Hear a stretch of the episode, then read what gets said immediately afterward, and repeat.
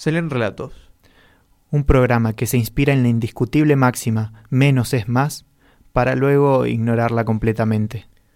Se leen relatos. Un programa en el que se leen relatos y después se habla de ellos. Muy buenas tardes, querida gente que, que nos esté escuchando. Muy buenas tardes, Amancay. Muy buenas tardes, Mateo. Muy buenas tardes, Amancay. Muy buenas tardes, Fabricio. Y buenas tardes a toda la audiencia que nos esté escuchando. Sí, sí, a, a la gente que nos esté escuchando en vivo. Muchas gracias por escucharnos en vivo. Eh, y a la gente que nos esté escuchando en diferido, en formato podcast, eh, hola, puede ser la hora que sea, así que buenas noches, buenas tardes, etcétera. Em, nos hemos encontrado con un hermoso libro en la biblioteca eh, desde la que estamos hablando, la biblioteca Bernardino Rivadavia de la ciudad de Cipolletti. Nos internamos en, el, en la sección infantiles y la verdad es que nos encontramos con cosas muy lindas. Tal vez algunas también que no nos interesaban mucho, pero la verdad es que este libro particularmente fue una sorpresa demasiado agradable.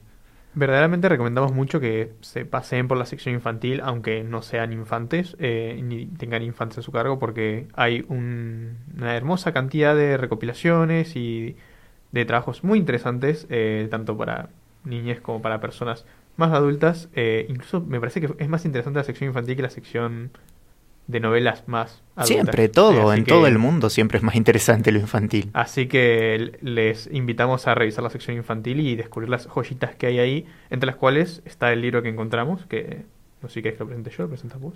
Eh, eh, comentar primero que infantil es un término que en general no tiene una edad, es como lo que va antes de la adolescencia, pero en general lo tiramos como de los 14 para atrás, una, para abajo sería en edad por ahí, así que, y este libro particularmente no es que es un libro, yo no lo, no lo, no lo usaría, por ejemplo, en una clase de jardín o algo así, pero sí en primaria, casi que en cualquier grado de primaria para mí va. Sí, eh, a partir de tercer, cuarto grado, tranquilamente se podría utilizar.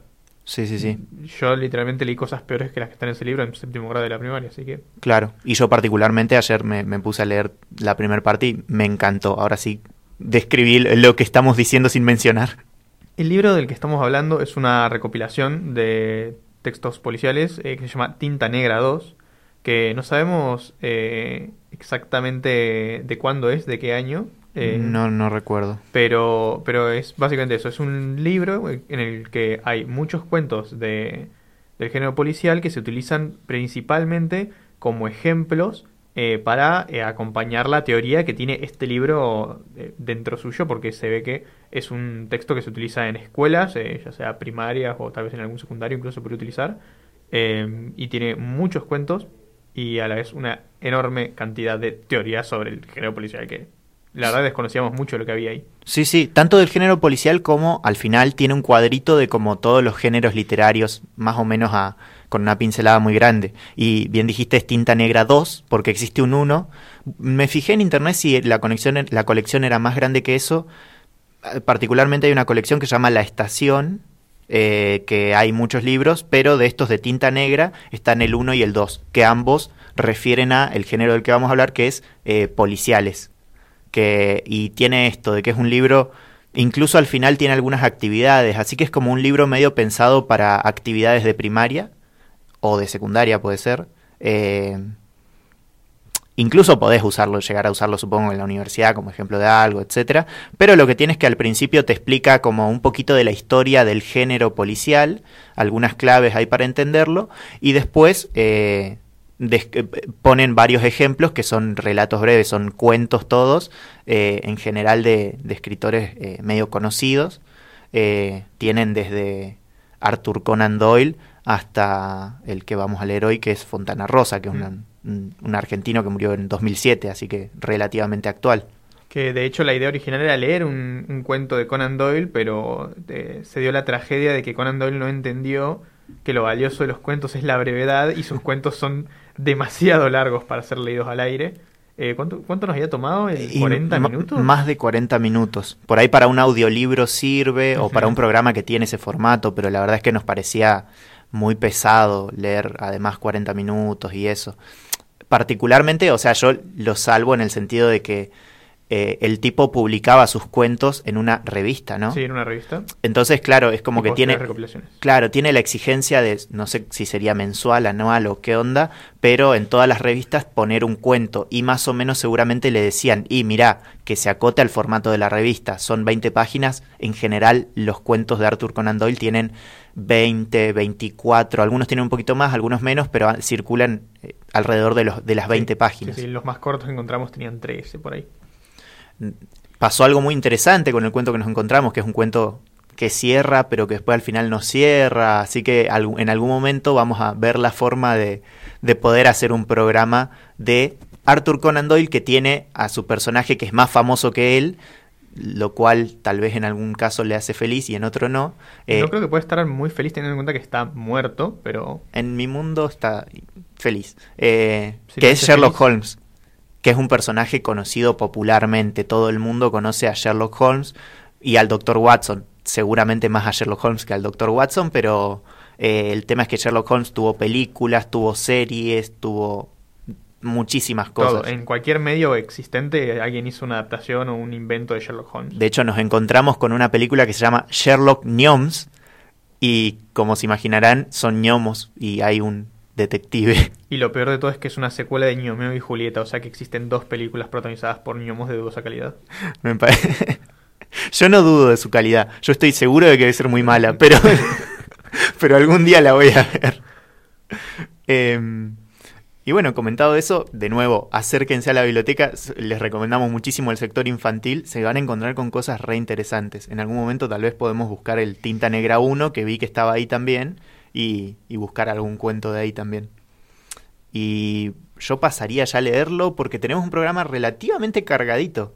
De- Eh, me parece muy bien y sí, es verdad, De- es muy cargadito, así que vayamos. Sí, sí, de hecho, eh, descripción breve del programa, vamos a leer el cuento, después, eh, o sea, la- la- el formato típico, ¿no? Pero después vamos a comentar un poco acerca del cuento y al final vamos a hacer como una especie de juego de analizar qué tan policial son y qué tan no policial o a qué hacen referencia, un montón de cosas que son mucho más conocidas o, que conocemos, eh, del orden de películas como Rápido y Furioso, Detective Pikachu, cuentos de, de Poe o de Borges o novelas, series, etcétera. Si quieren mandarnos eh, películas que se les ocurren que es policial o que tienen algo de policial o lo que sea, lo pueden mandar a nuestro Instagram que es Se leen relatos. Eh, también tenemos el Twitter, pero no sé si lo podemos abrir rápidamente, así que preferentemente al Instagram. En una historia está la etiqueta ahí para que manden. Así que bueno, paso a leer el cuento que no es muy largo.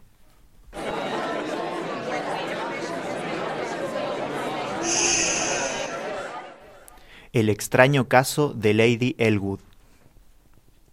El inspector Haviland detuvo su Austin al costado del camino que conducía a Middleford y quedó pensativo. No había dicho a nadie dónde pasaría sus quince días de vacaciones, y la idea de retornar, de retomar el camino hacia Londres se le instaló sólidamente en la cabeza.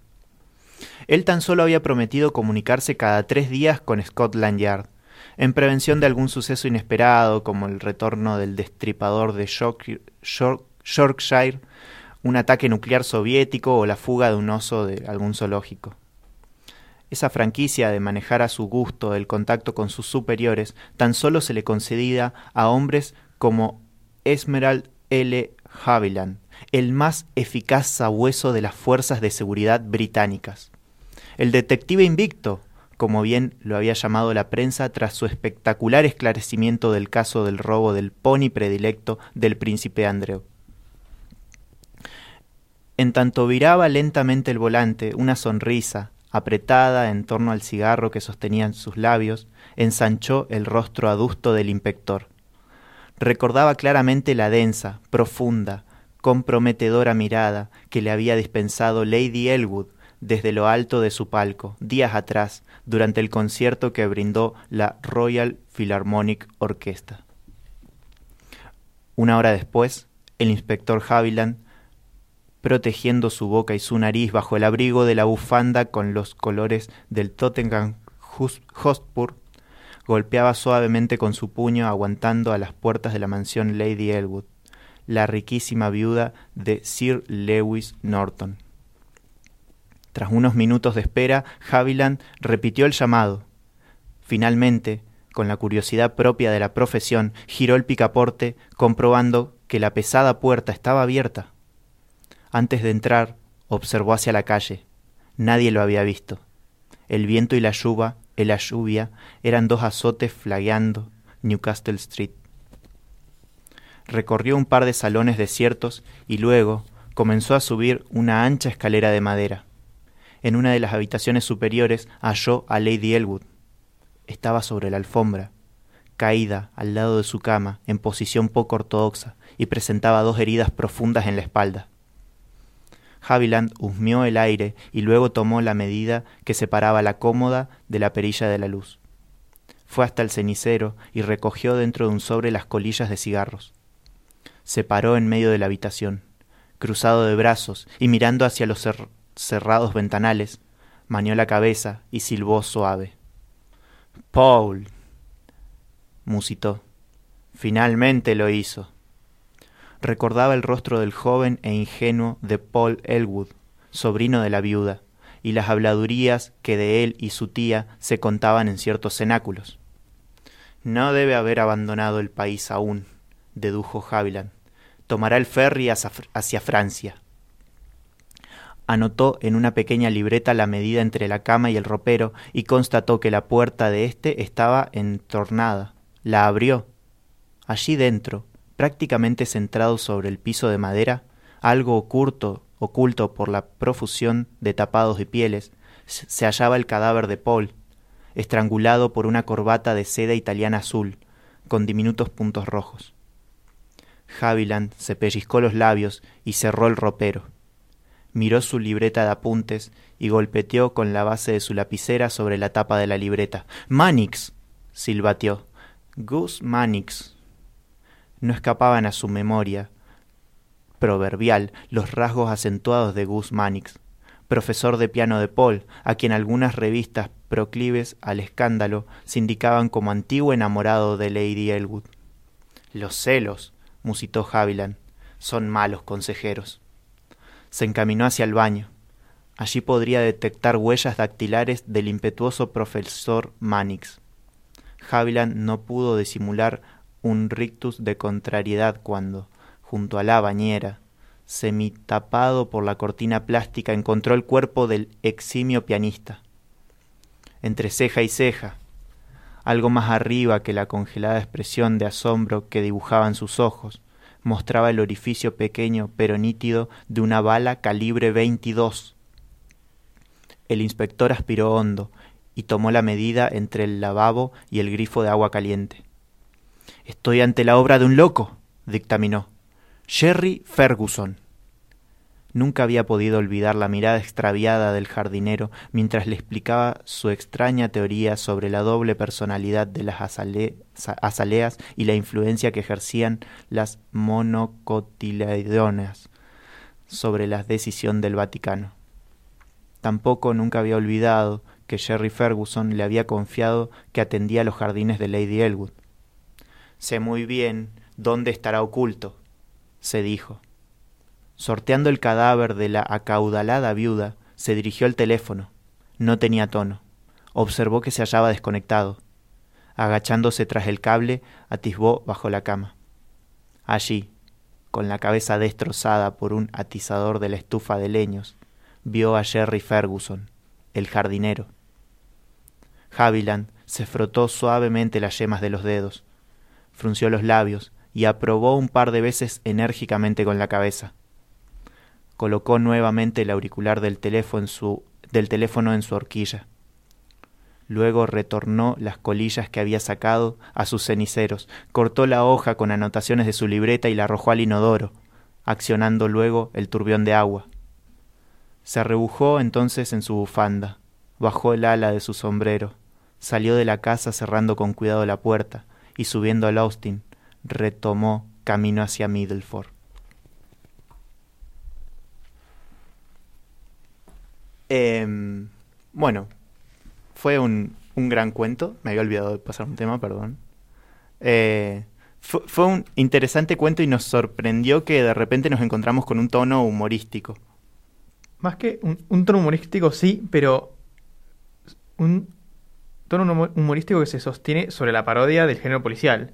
Es como que no, no, vemos al inspector eh, tirándose un chiste o tirándose algún, no sé, no se tira un pedo, no, no, hay ningún chiste desubicado en el medio del cuento, es como un relato policial muy bien hilado, solo que el humor se encuentra en que al pobre tipo cada vez que tiene una teoría se le desbarata delante de él con la muerte del principal sospechoso hasta que se hincha las pelotas y decide irse a la mierda. Claro, se le, se le desbarata de una forma bastante como impactante, se encuentra con el cadáver de quien sospechaba. Eh, es, interesante pensar acá eh, a, qué está haciendo referencia, porque obviamente lo leemos dentro de un libro que tiene policiales, pero uno inmediatamente leyéndolo se da cuenta de que está haciendo la suerte de una especie de Sherlock Holmes.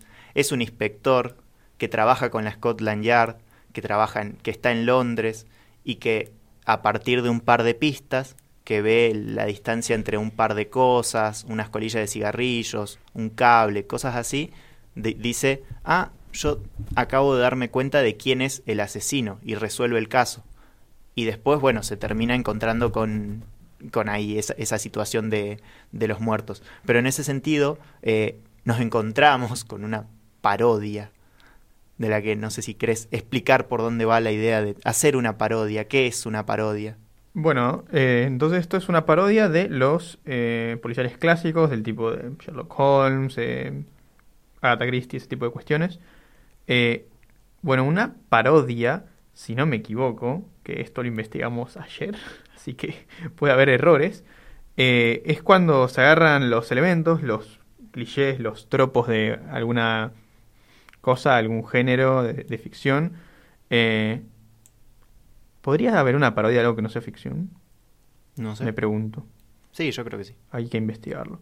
Eh, de alguna, alguna cosa que tal vez no necesariamente tenga que ser ficción, eh, con el objetivo de burlarse de eso, con el objetivo de tal vez homenajearlo incluso, pero siempre como que la tónica general es cambiar em, como el, tipo de, de, uso que se le da a los eh, elementos de, de esa cosa. Por ejemplo, acá se está parodiando el género policial eh, y en lugar de eh, utilizar eh, la figura del inspector súper inteligente que puede resolver cualquier problema mediante lógica deductiva, acá nos encontramos con un inspector que aparentemente, por lo que nos cuenta, de una gran reputación dentro de Scotland Yard y que debería poder resolver cualquier problema mediante su lógica deductiva, pero que solo se encuentra con traba tras traba tras traba tras traba hasta que se hincha las pelotas y decide irse a continuar con sus vacaciones.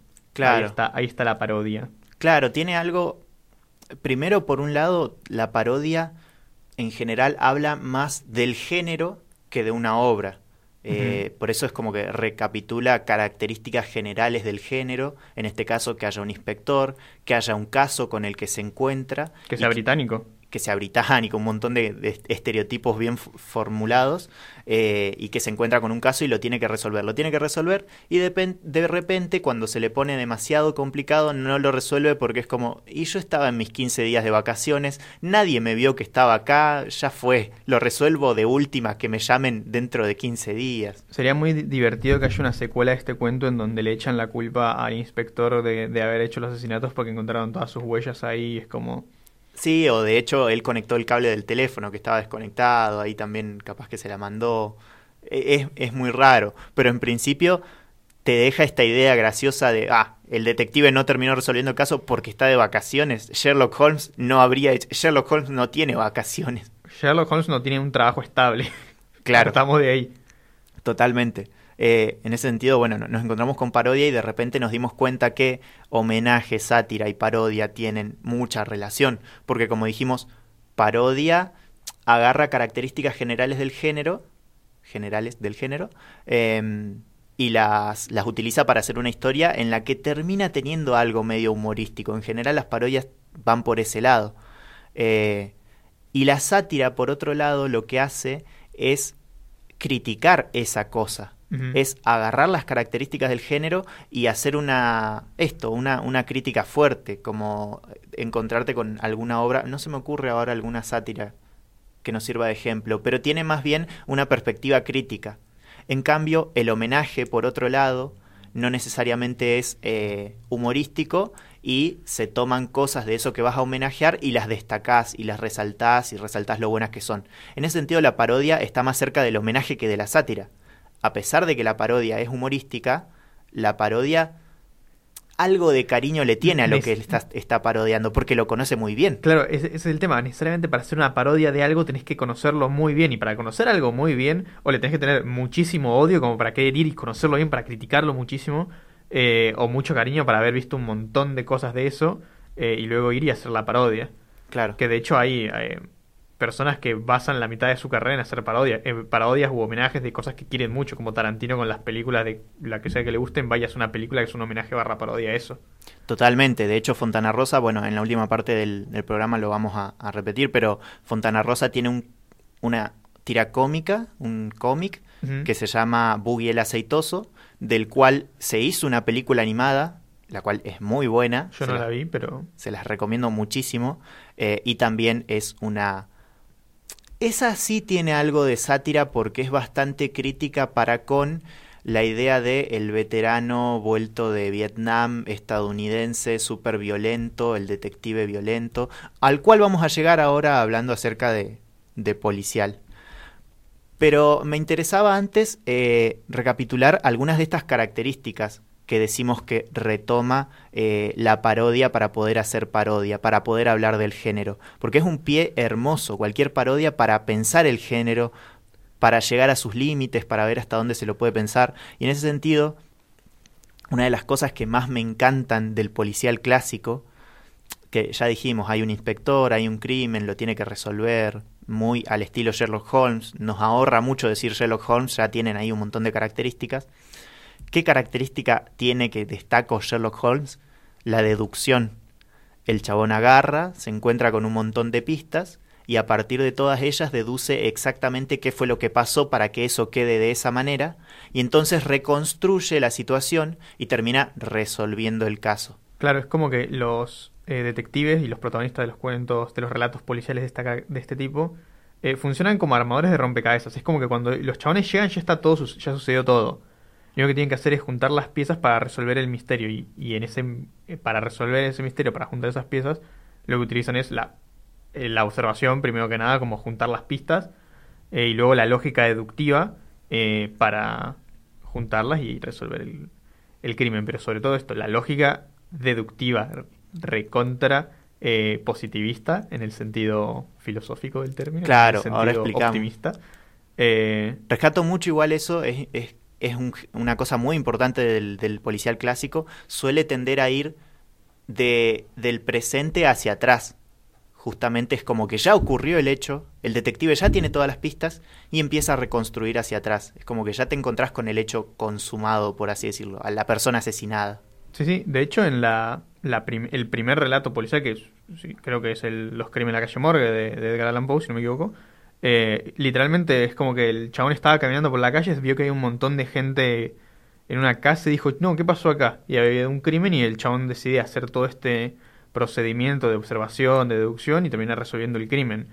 Eh, que al final es como que ni siquiera sirvió para mucho, porque es como que algo que ya había pasado, no se buscaba como eh, salvar a alguien o acabar con una red de criminales, como que era una cosa que había pasado, un misterio que había que resolver y se resolvió, listo.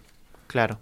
En ese sentido, bueno, el, inaugurador del género fue Edgar Allan Poe, con un cuento del cual ahora se me escapó el nombre. Eh, los crímenes de la calle Morgue, creo que es. Genial. Tiene varios, pero creo que ese es el primero primero. Que es el que tiene el estereotipo este de que encontró la carta que estaba escondida a la vista de todo el mundo. Si alguna vez ven una referencia a que alguien quiere esconder algo y lo deja a la vista de todo el mundo, es una referencia a este cuento de Poe que inauguró, o casualidad, el género policial clásico. Lo peor de todo es que la gente siempre se burla de eso y como que yo caería por eso. Yo no vería una carta que está en un escritorio. Probablemente. Yo sí, yo, yo sería el primer lugar donde buscaría. No, no, yo sería capaz de encontrar una carta perdida en el medio del polo sur y no una carta escondida en un escritorio. Claro. Eh, Dolina se suele burlar mucho de eso, de que él, como burlándose de, pero la vas a ver enseguida, la encontrás. eh, Permítanme dudar. Retomando esto que dijiste de, bueno, la, la deducción, eh, ¿por qué decimos que tiene en alguna instancia eh, algo de positivismo? Primero, y, dijiste en sentido filosófico. ¿Por qué? Porque positivismo se lo suele asociar a... Eh, Va a estar todo re bien. Claro. Con lo que se llama optimismo en realidad.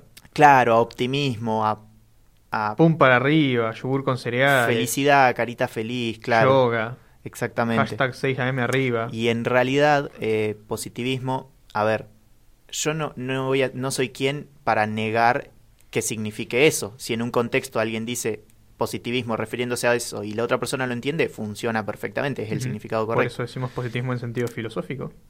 Sí, en realidad es el sentido en general. Vos buscás en el diccionario y positivismo es una corriente filosófica específica, filosófica y científica y un montón de otras cosas, pero principalmente filosófica, que se caracteriza por eh, el como la fe en el conocimiento positivo. De nuevo, ¿qué significa positivo?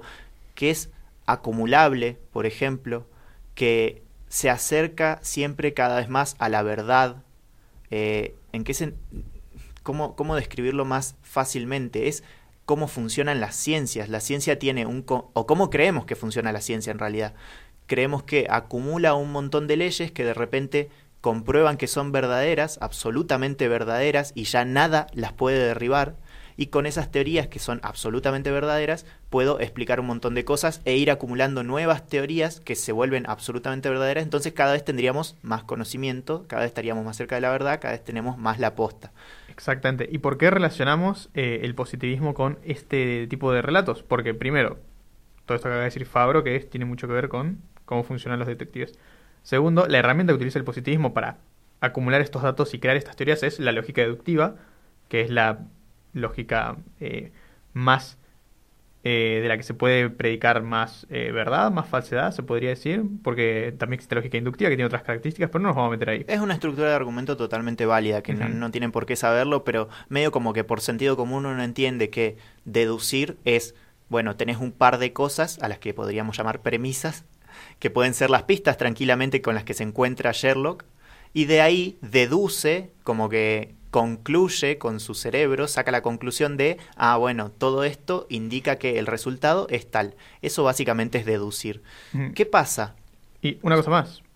¿Cuándo surge el positivismo? Eso es importante. El positivismo eh, surge a principios del siglo XIX, fines del siglo XVIII, más o menos por ahí, y eh, tiene su época dorada durante todo el siglo XIX, que es precisamente cuando eh, aparece el personajes como bueno de Edgar Allan Poe, Arthur Conan Doyle, eh, Agatha Christie creo que es de la década del 20, pero todavía había mucho positivismo ahí. Claro. Década del 20 de 1900. ¿Y qué, qué, cuáles son las dos características que, por, por lo menos yo quiero resaltar sobre todo el positivismo y que no digan por qué carajo nos están hablando del positivismo? Porque el positivismo, para creer que se pueden acumular leyes que nos expliquen el mundo y que son absolutamente verdaderas, ¿qué tiene que pensar? Que el mundo se rige por leyes, que son absolutamente verdaderas. Y que siempre, o sea, que, y que no tienen excepciones. Claro. Ni en espacio ni en tiempo, que nunca se van a no cumplir esas leyes. Exacto. Y en ese sentido... Ejemplo de ley, perdón, la ley de gravitación universal, por ejemplo, por dar un ejemplo. Claro.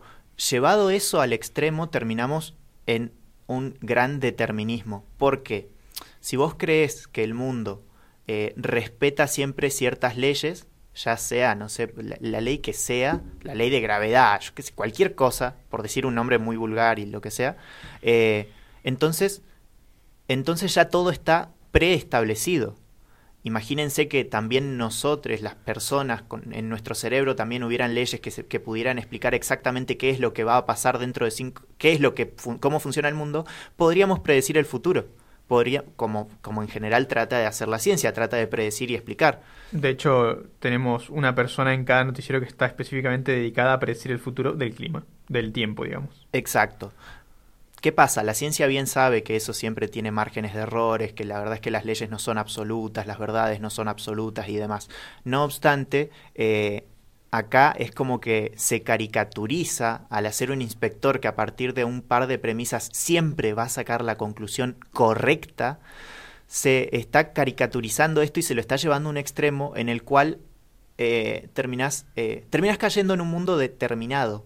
O sea, es un mundo, el mundo de Sherlock Holmes es, es, el mundo real, está situado en el mundo real supuestamente, pero está pretendiendo que en el mundo real funcionan tales reglas que si vos tenés el conocimiento suficiente, sos tan inteligente como Sherlock Holmes, listo, vas a saber todo de cómo funcionó.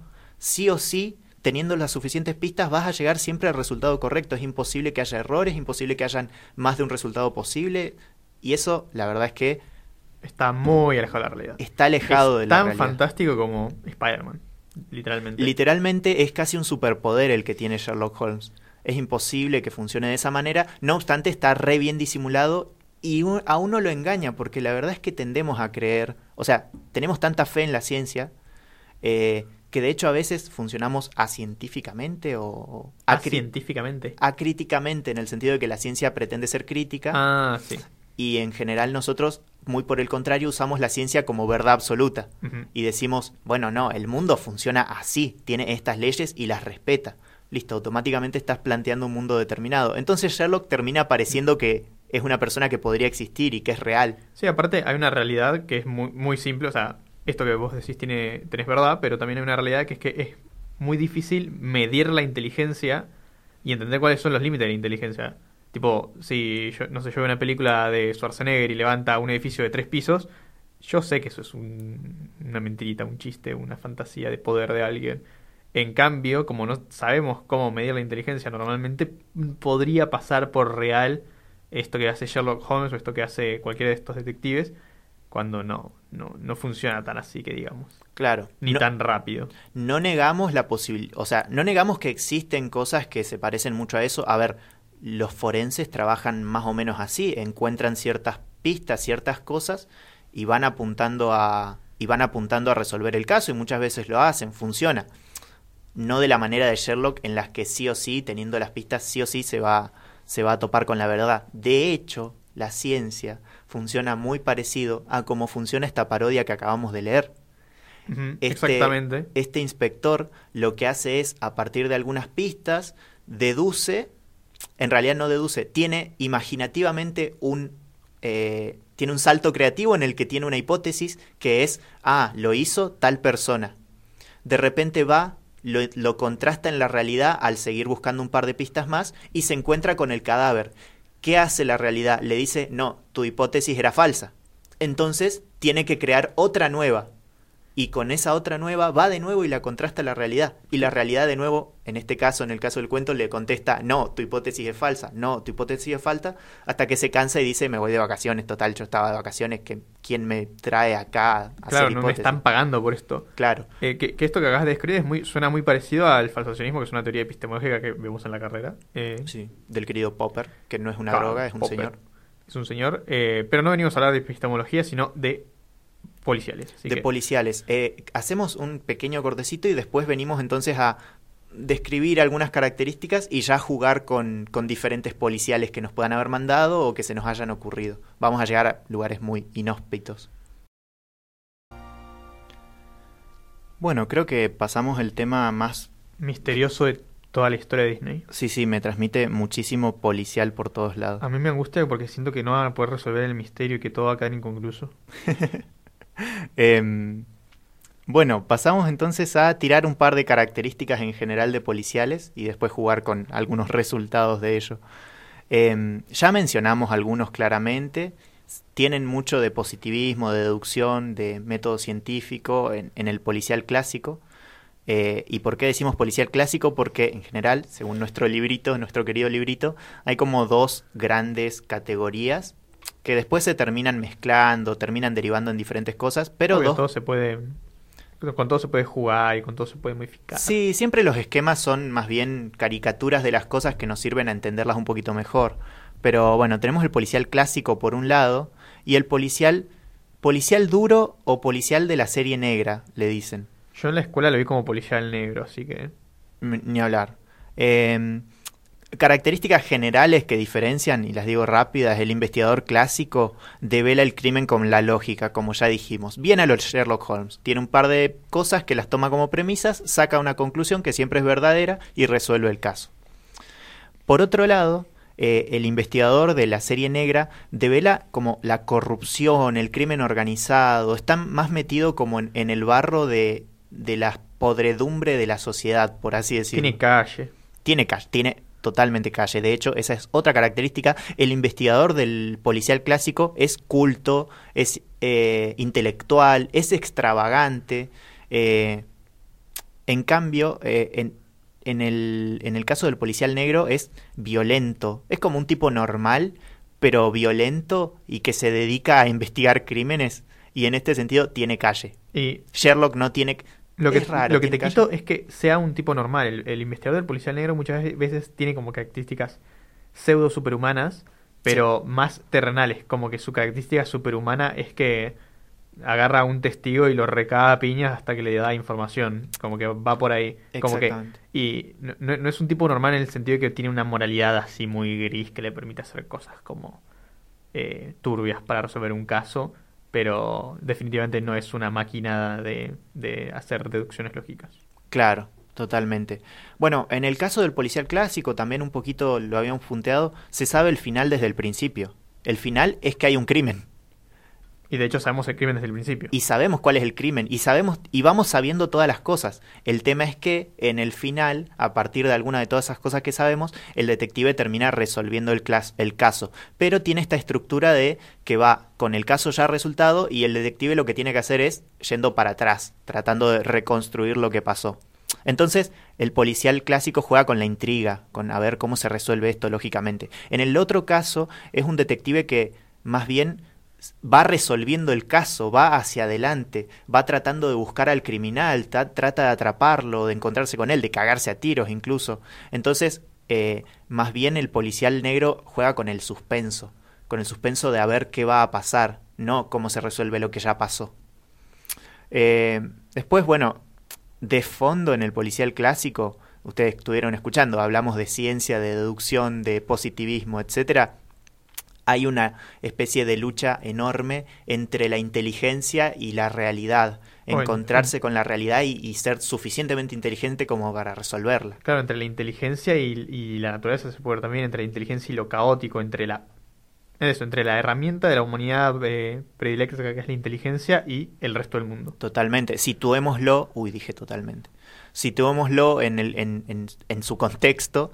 Eh, en general, uno los ve eh, recorriendo Londres, eh, una Londres con, en pleno desarrollo industrial, en el cual eh, como que el ser humano estaba planteando, bueno, yo domino el mundo a partir de mi inteligencia con la técnica, con las máquinas, con el desarrollo industrial, etcétera. En ese sentido tiene un contexto eh, muy coherente el detective. Eh, tiene muy mucha coherencia Sherlock Holmes. De hecho, en la primera película aparecen muchos barcos a vapor, aparecen muchas máquinas, Ha- Hay aparece el puente. hay literalmente una escena en donde están construyendo el puente no sé cuánto de Londres y Sherlock Holmes lo mira y dice, no, qué imperio tan copado que tengo. Claro, como que está eh, muy eh, ilumina muy contento con la toda la iluminación y eso. Mucha herencia de la ilustración, pero bueno, otro día hablaremos de, Otro día la de ilustración. En cambio, en el, en el caso del policial negro, lucha contra la corrupción, contra el crimen, y es mucho más realista, en algún sentido. Y tiene mucho conflicto con la ley.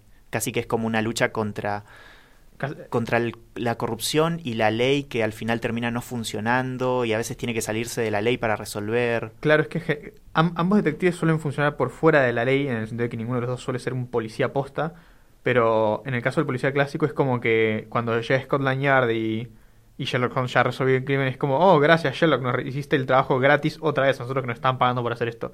Claro. Eh, en cambio, en el policial negro lo que suele suceder es que ese conflicto con la ley se da en no te metas en mi jurisdicción, tiroteo entre la policía y el investigador privado, por Sí, ejemplo. la policía suele estar metida en el crimen, et- Ujú. etcétera. De nuevo, contexto, el, el- imaginémonos a Sherlock en Londres del siglo XIX, al policial negro en Estados Unidos. Sí, es un- probablemente- es un yankee del siglo XX. Ahí en Chicago de Al Capone, Los Ángeles de la posguerra, ese tipo de contextos. Exactamente, eh, pele- peleitas con la mafia, eh, etcétera. Eh, y en ese sentido, no sé, eso lo destaco yo, eso ya lo agrego, me parece que como que predomina una verdad mucho más intelectual en el policial clásico, justamente a los Sherlock Holmes, y en el otro una verdad más por experiencia. El tipo tiene calle y resuelve los casos porque tiene suficiente calle como para saber dónde meterse y dónde encontrar al criminal, y etcétera. Es, es muy inter- interesante cómo eh, la transición del policial clásico al policial eh, más duro nos habla también de una transformación en la manera en la que la gente eh, veía el mundo en esas épocas y sobre todo en cómo la historia y la filosofía cambió en esas épocas. Pero no es el tema que nos invita hoy en día, así que no voy a desarrollar Tira para muchos lados, tira todo siempre tira para muchos lados si estudias filosofía. Em, que es lo que estudiamos, le recuerdo a la gente que no nos conoce. Eh, en ese sentido, listo, como resultado, juguemos a ¿Cuál es ese policial? Muy a los Pokémon. Eh, tenemos diferentes categorías. Tenemos entonces policial clásico, policial negro, homenaje a los policiales, sátira de los policiales o parodia de los policiales. Arrancamos con Sherlock Holmes, ya dijimos, policial clásico, ejemplo de policial clásico. Arquetípico, el, Claro. el, el que piensa uno apenas lo ve. Eh, policial negro no tengo, o sea, no, no es tan popular el ejemplo que da el libro y no, no ¿Qué, sé qué ejemplo da el libro? Porque yo acá tengo No el, el policial negro por antonomasia, el que todo el mundo piensa cuando le dicen policial negro. Y tira algunos de poner el, padrino, puede llegar a ser, Claro. Soprano, ese contexto. Blade Runner, que no es tan conocida justo la peli, pero es un policial Es negro. bastante conocida Blade Runner. Bueno, El tema es que no se la analiza como un policial negro, se la analiza como una película de ciencia ficción ciencia cyberpunk. Claro, ahí ya vamos a hablar de, de cómo se mezclan las cosas, pero entonces no, no sé dar un ejemplo. Boogie el aceitoso me sirve de ejemplo. Para es mí, el ejemplo arquetípico de un policial duro, así con todas las características, es quien engañó a Roger Rabbit. Me- bueno, me sirve. Sí, sí, sí. El, el- ¿Cuál es el detective ahí? Em, Roger hace como el... no, el hay, eh, hay literalmente un detective que no me acuerdo el nombre, pero Ah, e- cierto. e- ese es el chabón gordito que después hace de Mario en la película de Super Mario, no sé si, si Cierto. sabías, Sí, sí, sí. o de Luigi, no me acuerdo, pero actúa en la película de Super Mario que De Mario, creo. Eh, Claro. Bueno, el- ¿quién, engañó, ¿quién engañó a Roger Rabbit? Es una película que mezcla personitas con animación y eso creo que es, es bastante pionera en eso. No sé si es pionera, lo que sí es pionera es que logró de alguna manera tener toda la licencia de todo, tipo está Box Bunny y está eh, Mickey Mouse. Está Betty Boop. Eh, y está Betty Boop también. Aguante Betty Boop. Eh, pero bueno, lo, lo que tiene esa, esa película es que claramente, bueno, es un eh, parodia y homenaje a la vez de los policiales negros con la mayoría de sus características en una versión para todo público porque bueno, es de Disney la película. a la vez que parodia cosas de animación, justamente. Parodia esto de cómo el villano se termina derritiendo, como de cosas así muy... ¿Podemos spoilear el final de ¿Quién engañó a Roger Rabbit? En 2021. No dije quién es, este- es muy vieja esa película. Em, a ver, yo te tiro otro de los que nos comentó la gente y ver, vos me decís más o menos. Batman, Eh, es literalmente un detective, Batman. Sí, Literalmente un detective. y Muchas de sus historias se basan en investigaciones eh, detectivescas. claro, no me estás respetando la regla de ponerlo en alguna de las Eh, categorías. Yo diría que es roba, ca- eh, ¿cómo se llama esto? Eh, característica del policial negro, no lo pondría directamente ahí, pero sí que tiene un montón de sus características. Claro, I- igual también tiene un montón de las características del, del policial clásico en el sentido de que Batman precisamente tiene como 478.000 de IQ, entonces puede hacer todas las deducciones que haría un Sherlock Holmes. ni hablar. Es básicamente una mezcla entre, el- entre Sherlock Holmes y el protagonista de, de, mm, de quien engañó a Roger Rabbit y, y. Iron Man. Por Justamente- la plata y los superpoderes, ¿no? Exacto, por eso es un superhéroe. Nos encontramos con películas que no vamos a encontrar dentro de policial, sino de superhéroes, de acción, cosas así. Pero justamente el policial como que influye en un montón de cosas. Todas las cosas siempre se mezclan y policial puro no sé si vas a encontrar, pero vas a encontrar en un montón de cosas. Paréntesis, aquí me, me dicen por la cucaracha que Bob Hoskins es el protagonista de quien engañó a Roger Rabbit. Nice. Le mandamos un saludo, pero creo que está muerto. Eh, Todo el mundo que mencionamos está muerto, ¿qué pasa? El tiempo es muy largo. Eh, menciono dos eh, cortitos que son el cuento que leímos, claramente es una par- es un Una parodia. una parodia, Un y clásico. Boogie el aceitoso, por si no lo vieron, es un, un detective, un, un veterano de Vietnam que volvió y está medio loco y es re violento y resuelve casos, es casi un mercenario. Eh, es una sátira. Eh, ¿Por qué? Porque justamente tiene un contenido crítico para con eso. Eh, también es de Fontana Rosa, por eso los mencioné juntos, y es una sátira directa a, a todo este género y a cosas de la cultura estadounidense. Y a la guerra de Vietnam, ¿por qué no? ¿Qué más? Tenemos eh, Pecados Capitales, sinceramente yo no la vi, Yo no la vi. tampoco, así Sé que es de no. Brad Pitt y Morgan Freeman, pero no la vi. Claro, no, no la vimos, perdón. Retrato Oval, Eh, decíamos que... Leí ese cuento y me encantaría que la persona que nos pasó ese nombre me, me diga por qué piensa que es un policial, porque lo leí y no encuentro ninguna característica, pero tampoco soy una persona experta en esto, así que tal vez me estoy perdiendo de Yo algo. no recuerdo haberlo leído, pero por lo que me decías hay algo de develar algo oculto. O co- como que hay algo oculto que se va develando. Ahí tiene algo en relación con Principalmente el, con, ambos géneros, pero principalmente con el clásico, creo. Con el policial clásico. Bones, que no sé si la Eh, vieron, pero es una serie. Yo no la vi, pero sé de qué trata, de que es una forense que investiga. Es una forense. cosas. Básicamente es una Sherlock Holmes forense, no tan exagerada, pero porque tiene todo un equipo de forenses. Es básicamente una serie sobre un equipo de forenses. Ergo, muy policial eh, clásico, resuelven con la con la inteligencia, aunque tiene algo del policial negro, porque Bones es una serie bastante, o sea, actual, por así decirlo, debe ser finales de los 90, principios de los 2000, más o menos, eh, y en ese sentido, Bones ya sabe, ya transitó el policial clásico, ya transitó, los creadores, ¿no? Ya transitaron el policial negro, entonces terminan heredando cosas de ambos, como pasa con todo. El mentalista no la vi. El mentalista es. eh, ay, es miti miti, medio policial negro, medio policial clásico, porque el protagonista tiene como unas herramientas de. No, no tanto de deducción, sino como de análisis de la gente. Ese es el punto, que el chabón entiende Ah, como la mente de las personas, por eso es el mentalero. Claro. Eh, pero también hay muchos capítulos que se centran en la corrupción, muchos capítulos que se centran en problemas con la policía. Así que medio que tiene características de ambos, pero es más que nada del policial clásico, diría yo. Genial. Criminal, eh, no la vi. ¿Qué, qué es eso? Es una serie argentina, por lo que entiendo, porque me dijeron que estaba Peretti, pero no la vi. Desconozco totalmente. Lo lamento, Nacho. Ley y el orden, sí, es una Eh, de un- abogaditos y van No- resolviendo no casos. son de, de- de- Ah, de o son tipo de- detectives de la Ah, policía. puede ser, no me acordaba bien. Pero bueno, claramente. Bueno, también de ambos. Siempre va tirando para el lado de ambos. De hecho, dato curioso: eh, en España se puede estudiar detective privado. O sea, como que no solo esto de los detectives privados es una cosa de la fantasía y que más bien lo podemos relacionar con algunos trabajos de abogados, de forenses y ese tipo de cosas, porque está relacionado con la ley claramente, porque hay que resolver un caso, sino que en algunos lugares se ve que existe algo así como detectives privados o una cosa parecida, eh, lo cual me llama muchísimo la atención. Después, Detective Pikachu, ¿querés decirme en dónde lo pondrías? Detective Pikachu claramente es una parodia de los policías negros. Hasta el sombrero lo tiene.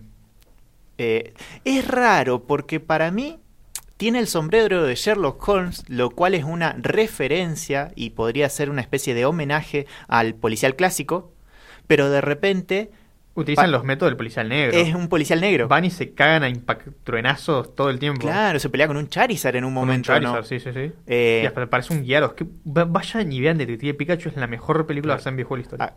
aclaramos primero que las películas de videojuegos en general son malas, así que por eso es muy buena Detective Pikachu, porque en su contexto es buena. Eh, segundo que no es una película policial, es una película, eh, ¿qué sería? De aventura. Sí, de aventuras. Eh, el tema un es poco que de acción, un poco de aventura, un poco de fantasía. el tema es eso, de nuevo, los géneros en general siempre están todos mezclados y tendemos a buscarle el principal para decir esta película es tal cosa, pero bueno, no podemos negar que tiene el gorrito de Sherlock Holmes. Igual yo diría que, el principal, si me, des- me apuntaba a la cabeza con un arma y decís escoger el género principal de Pikachu, es policial. Mira, no, yo digo aventura. O Pokémon, es todo un género. Eh, Blade Runner, ya dijimos que policial oscuro, policial negro, eh, aunque está en ciencia ficción porque es en un futuro... No Uy. sé si es posapocalíptico, es simplemente un futuro. Postcapitalista. Una, una distopía, una distopía medio Eh, cyberpunk. an- antes de, de que termine el programa, te quiero eh, tirar yo una. Bueno, tiro una que nos mandó acá, alguien que nos, Uy, nos dale. escucha, sí. Nos mandó al WhatsApp de la radio, que lo recuerdo re tarde, pero bueno, les queda para la próxima o por si escuchan por podcast, 299 52 87 59 7. Prometo la próxima recordarlo al- al principio del programa. Eh, nos mandó Blind Spot. Blind Spot. Blind Eh, me suena el nombre, pero no conozco, perdón. Ay, perdón, justo, justo no la ubicamos, pero, pero bueno, después voy a, voy a buscar y podemos hacer alguna devolución por Instagram o algo así. Eh, Vamos a hacer una historia dando nuestra opinión sobre Blind Spot. Blind Spot. Y John Wick. John Wick no es policial. No me, no, no, no- es muchísimo más acción que policial. O- claro, no, olvídate. Pero ocurre un caso y el chabón tiene que ir y meterse y buscar al criminal hasta encontrarlo y matarlo. Es una historia de venganza, pero tiene muchísimo de policial negro Sí, para de mí. policial negro. Es casi un- una especie de, en muchos casos, homenaje o pseudo parodia a los, a los policiales negros. Así que yo John Wick la pongo ahí. Taxi Driver, No la vi. Taxi Driver para mí tiene algo de referencias a- al policial negro y tal vez en alguna interpretación un poquito más profunda que yo no puedo hacer es un policial negro. Rápidos y Furiosos 1 y 2. Eh, la 2 no. La vi una vez en TNT hace como 55 años. Y la 1 puede ya tener algunas características de un policial negro. Rápido y Eh, Furioso tiene algo muy particular que es que se pone del lado del criminal de repente. Claro. A ver, Paul Walker es un policía. El viaje del héroe de Paul Walker es que deja de ser un policía. Claro, el tema es que deja de ser un policía y se convierte en un criminal. Pero Pe- un criminal que le importa a la familia. Claro, y van resolviendo casos. Es más bien, obviamente, no es un super erudito, así que es más bien policial negro, bien yankee, bien explosión, tiros, auto, etc. Culos. Culos. Pero. Pero bueno, algo de policial tiene, y por lo que tengo entendido, está, vos me contaste que estaba inspirado en un libro, Está basado en un libro, sí, sorprendentemente. que es un policial. No lo sé, no lo leí. Yo digo que es un policial sin haberlo leído. Bueno, Psycho Pass, un anime, ya, ya terminamos rapidísimo. Psycho Pass es un anime que vimos. Eh, y- que vayan a ver Psycho Pass, es uno de los mejores animes de la historia, de uno de los mejores guionistas de anime de todos los tiempos. Eh, es policial, es claramente. policial, es cyberpunk eh, y nada, va- vean Psycho Pass. Sí, va por el lado No de Blade Runner en el sentido de que es un futuro distópico, o por lo menos futuro. Watchmen, Eh, no, no, sé vi si lo ubicas. Yo vi la peli y la serie. En ambos casos tiene la estructura de policial, eh, policial negro principalmente, muy negro. Sobre todo eh, Rorschach, creo que se llama o algo así, es como un detective. Scooby-Doo, Scooby es un policial. Scooby-Doo es un policial, sí, sí, bueno. Eh, rayos, nos quedaron un montón. Por lo menos llegamos a decir Detective Pikachu. No sé si vos querés mencionar algo y si no, nos, nos despedimos. Yo le quiero preguntar a la audiencia, ¿Doctor House es un policial? Y me retiro con esa pregunta. Claro, yo no la vi, así que me retiro simplemente diciéndoles adiós.